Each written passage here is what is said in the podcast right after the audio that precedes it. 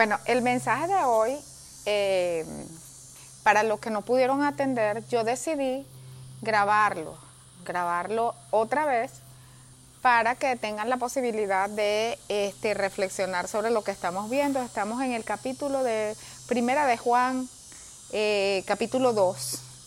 Y este capítulo comienza parecido a, comenzó, a, como comenzó el capítulo 1 y habla sobre cuando nosotros estamos en la luz y que en Dios Él es todo luz y en Él no hay tinieblas. Y esto significa varias cosas. Una de las que significa es que Él es todo conocimiento. Una forma de traducir la oscuridad es cuando uno no conoce algo, cuando a uno le están hablando algo en un idioma desconocido, uno se siente como perdido, realmente está en oscuridad.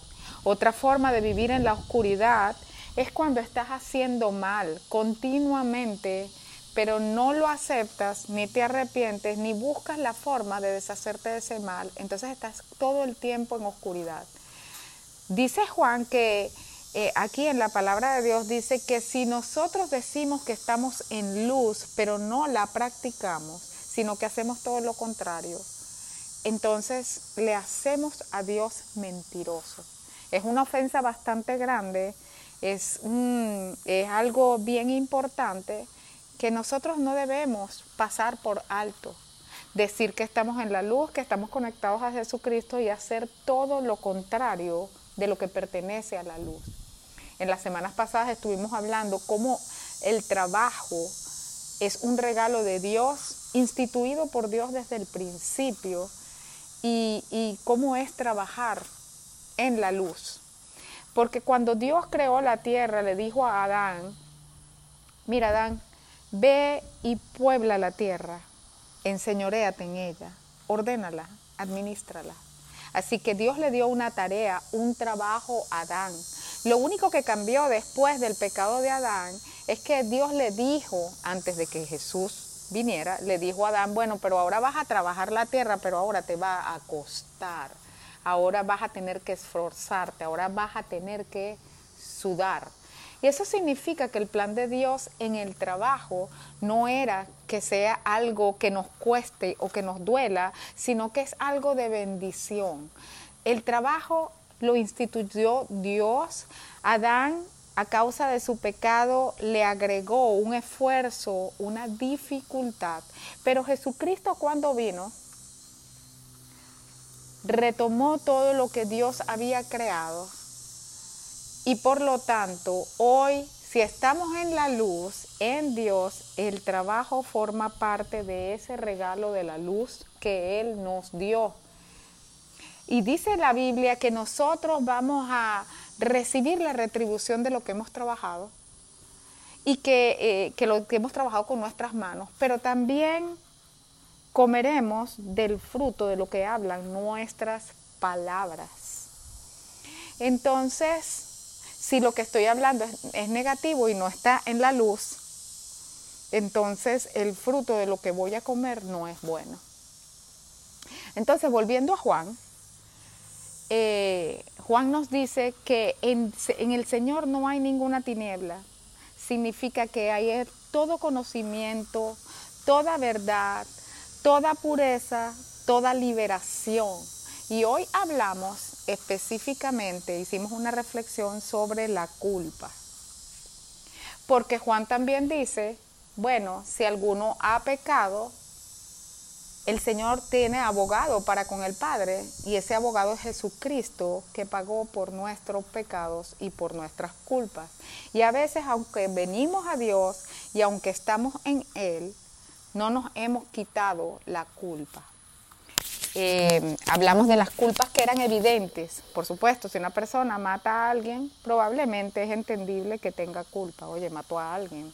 Y si una persona robó un banco, es evidente la culpa, robó claramente, muy evidentemente. Pero hay otro tipo de culpas que nosotros arrastramos desde que éramos pequeños, que el Señor quiere que sepamos que tenemos abogado y que no tenemos que cargar con eso. Entonces yo puse un ejemplo del niño que era gordito cuando era chiquito Se tropezaba continuamente, no era bueno en la gimnasia y la gente se reía de él, de ese niño gordito, y decía, bueno, el gordo, el gordo que se tropieza, como es gordo, no es ágil.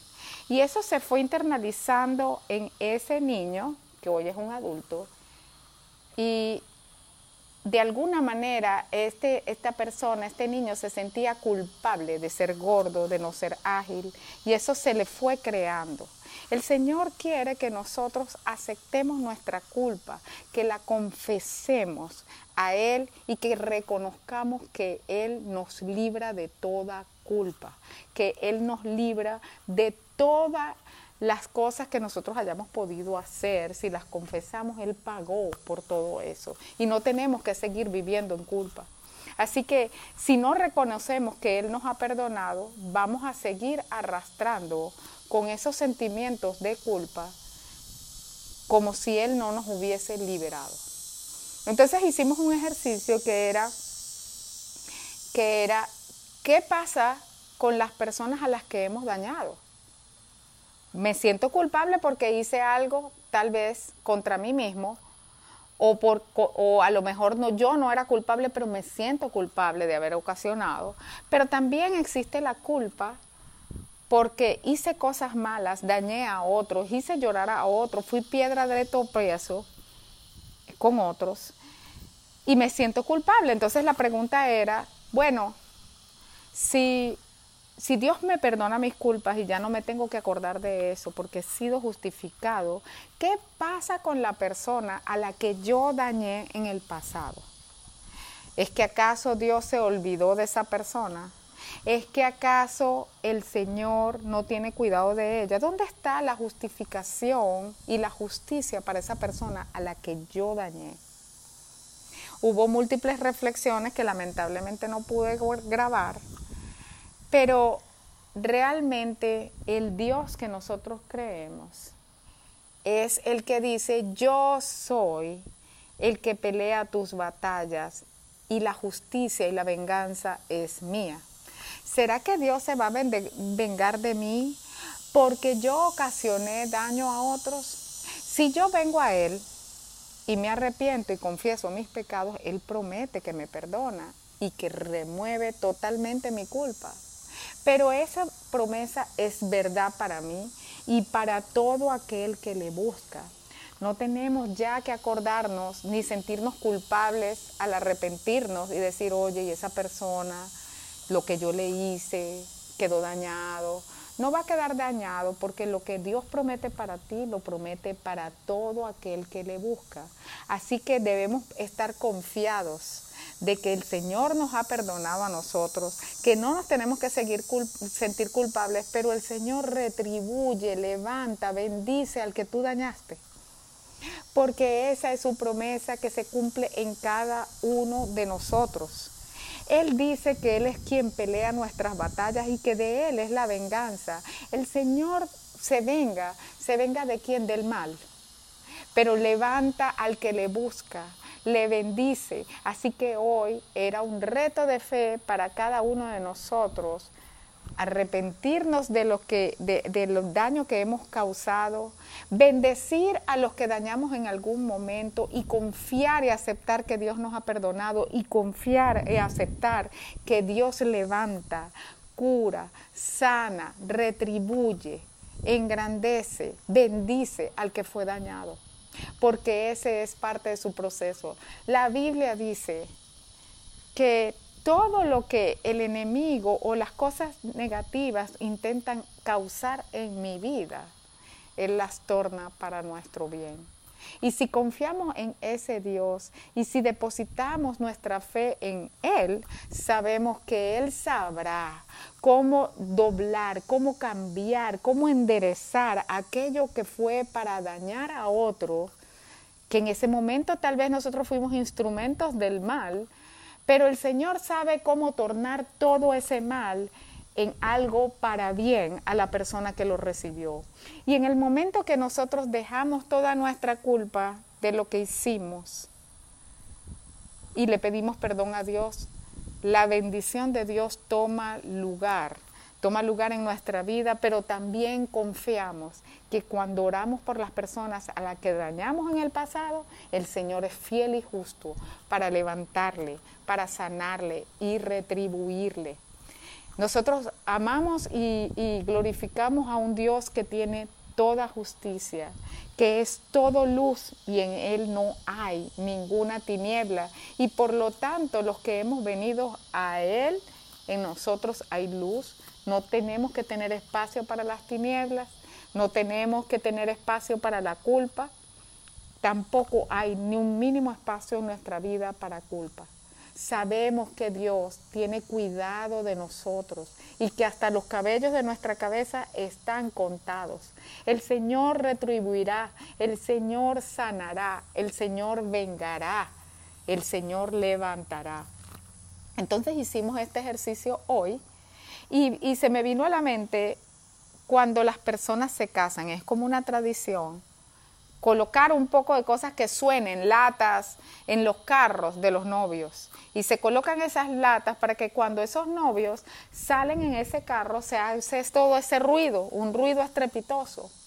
Así es el ruido que nosotros causamos con nuestras culpas, es como arrastrando cosas. Entonces cuando nos casamos, venimos a ese matrimonio con cierto número de latas y cosas que hacen ruido que vienen de nuestro pasado. Y la persona con la que nos casamos trae las suyas, pero resulta que cuando nos unimos es el doble del ruido. Y esto aplica para cualquier relación y cualquier tipo de asociación que nosotros tenemos en nuestra vida. Así que si tenemos mis culpas y yo me caso con una persona, voy a, y, no, y no me he deshecho de las culpas, eh, no me he deshecho de los rencores, yo vengo arrastrando con esa cadena de culpa y de, rencores y la persona con la que me caso también viene arrastrando con las suyas. De modo que al unirnos es el doble, el triple, quién sabe multiplicado por cuánto ese ruido de culpa y ruido de, de malos sentimientos en mi corazón por aquellos que me hicieron daño. Entonces nosotros dijimos, vamos a soltar esas culpas, porque eso es como una carga. Y cualquier asociación que nosotros tengamos, sea de negocio, sea en el colegio, sea en la universidad, en el trabajo, con los que nos asociamos, con los que nos unimos, procuremos soltar las culpas porque también así como se hace más ruido cuando nos unimos a las personas que traen ya sus propias cadenas de culpas, y de errores y de cosas, también cuando las personas que se unen están liberadas de culpa, liberadas de remordimientos, liberadas de sentimientos de rabia, también se abre un espacio gigantesco donde la bendición es doble. El Espíritu Santo toma lugar y, desplaza todo eso que estaba ocupando ese espacio para llenarlo Él. Pusimos un ejemplo, si uno, un burrito de carga viene demasiado cargado, ese burrito va caminando muy lentamente porque la carga no le deja avanzar. Pero cuando le quitamos esa carga, el burro puede caminar muchísimo más ágil, a una velocidad, llegar a alturas sin estar cansado donde antes no podía llegar por la carga. Eso es el ejercicio que hicimos hoy. Nosotros nos presentamos ante el trono de la gracia del Señor en el nombre de Jesús para aceptar su perdón, para aceptar que Él nos perdona si hemos sido piedra de tropiezo y hemos causado daño en el pasado y que Él es fiel, es justo para perdonarnos y que no debemos tener ya más culpa. También oramos y bendijimos a quienes a quienes dañamos, los que nos acordamos y los que no nos acordamos, los bendijimos y los pusimos en las manos del Señor para que Dios los levante, los bendiga, los les retribuya, les sane y les prospere en el nombre de Jesús. Y asimismo también le pedimos perdón a nuestro Señor, conociendo que Él es fiel y verdadero para perdonarnos. También hoy dejamos aquí ante el trono de la gracia del Señor todo sentimiento de reconcomio, eh, todo sentimiento por el daño que nos hicieron, lo soltamos en el nombre de Jesús y abrimos espacio para que todo ese espacio que antes lo ocupó la culpa y lo ocupó el reconcomio, el remordimiento, la, la el acordarnos de lo malo que nos hicieron, todo ese espacio queda vacío en el nombre de Jesús y le pedimos al Espíritu Santo que tome lugar y llene todo ese espacio y que la bendición del Espíritu de Dios esté sobre todos nosotros. Nosotros estamos en un acuerdo con el Señor y acordamos hoy que somos libres de culpa y que dejamos también y perdonamos a todos los que nos han hecho mal para, y acordamos con el Señor que ese espacio es ahora un espacio libre para que el Espíritu Santo lo pueda llenar. Así que seremos más ágiles, caminaremos más rápido, llegaremos a donde tenemos que llegar, que antes no podíamos llegar porque hemos soltado esa carga en el nombre de Jesús. Mañana vamos a buscar social media, porque mañana vamos a hablar de un tema interesante y es cuáles son los nuevos frentes de batalla del siglo XXI. Mañana vamos a abordar un tema que se llama los anti-Jesús o el anticristo. ¿Quiénes son los anticristos y cómo yo puedo reconocer? Entonces, hay un, alguien me envió un mensaje, un quote de, de un conocido pensador que decía, si tú conoces a tu enemigo y te conoces tú, no importa cuántas veces tú te enfrentes en, en y no importa el campo de batalla, porque siempre sabes cuál es el resultado final. Y nosotros sabemos que quien pelea nuestras batallas es el Dios Todopoderoso.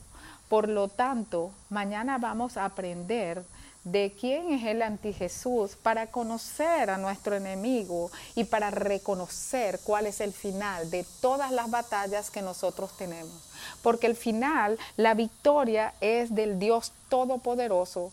Así que retomando y, ese, ese pensamiento del mismo pensador, yo digo y declaro, la batalla es de Dios, la victoria es de Dios y no importa cuántas veces nos enfrentemos ni en qué campo de batalla nos enfrentemos, porque conocemos que la victoria es del Señor Dios Todopoderoso. Amén. Entonces el ejercicio de mañana es traer un mensaje de social media. Los vamos a analizar y vamos a estar hablando sobre eso, ¿ok? Esto lo estoy haciendo con todo el cariño y lo hago para que Dios sea glorificado y para que ustedes puedan mantenerse en sintonía los que no pudieron asistir hoy. Dios los bendiga, los guarde, haga su reflexión hoy, oren y suelten la culpa, oren por aquellos a quienes ustedes le hicieron daño, pero también oren por aquellos que les hicieron daño a ustedes. Y acepten el perdón de Dios y sepan que Dios los restituye, que Dios los bendice, que Dios es el dador de todas las cosas y que en su justicia no hay ni una pizca de culpa y no hay ni una pizca de oscuridad. Amén. Entonces Dios los bendiga, los guarde, que el Señor haga resplandecer la luz sobre todos ustedes y nos hablamos mañana. Dios los bendiga. Amén.